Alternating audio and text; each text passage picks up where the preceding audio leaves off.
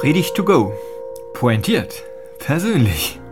Ein Podcast von Pfarrer Markus Kleinert, Pfarrer for You.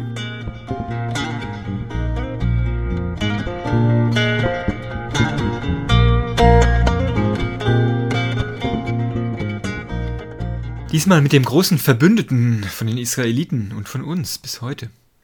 Das größte Fest der Israeliten und bis heute aller frommen Juden ist das Passafest.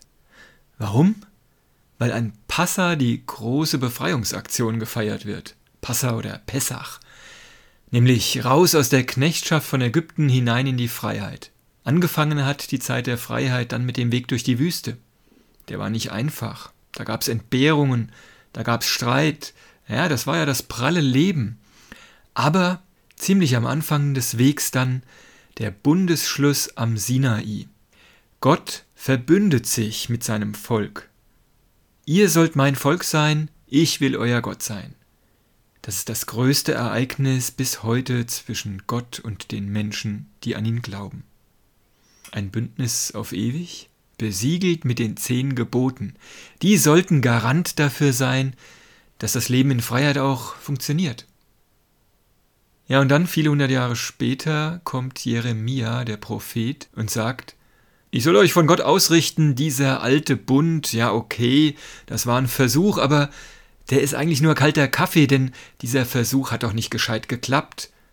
Immer wieder haben Menschen die Gebote Gottes übertreten. Und mit dem neuen Bund läuft's anders. Der wird direkt ins Herz der Menschen geschrieben.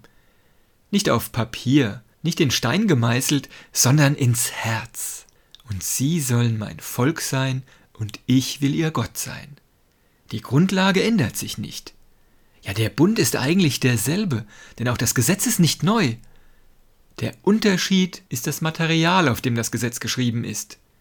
Nicht totes Papyrus, sondern das lebendige, pochende Herz eines jeden Menschen. Ins Herz und in den Sinn, also ins Bewusstsein, ist das Gesetz hineingeschrieben. Wir haben also Gottes Willen im Herzen und im Sinn wenn wir ihn jetzt noch tun, ja, dann haben wir den Himmel auf Erden. Herz statt Papier. Das entspricht ziemlich genau dem, was Jesus auch zum Gesetz Gottes gesagt hat.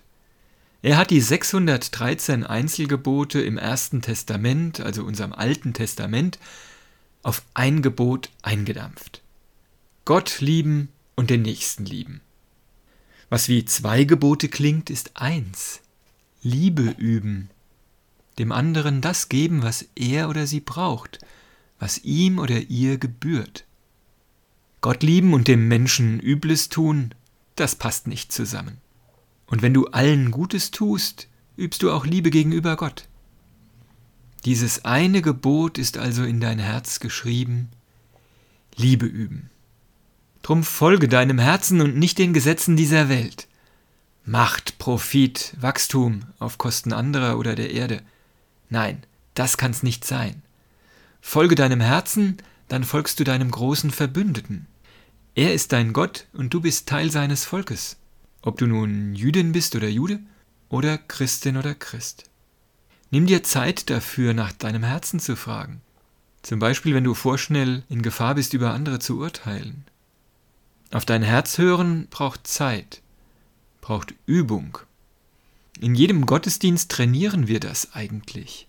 Und wir können uns dabei helfen, indem wir uns gegenseitig daran erinnern, in unserem Herzen finden wir das Gesetz, nach dem wir zusammenleben können, so wie es richtig gut ist, wie Gott es gewollt hat und will.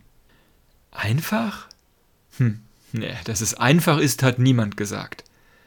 Aber dass es gut ist, das ist wahr.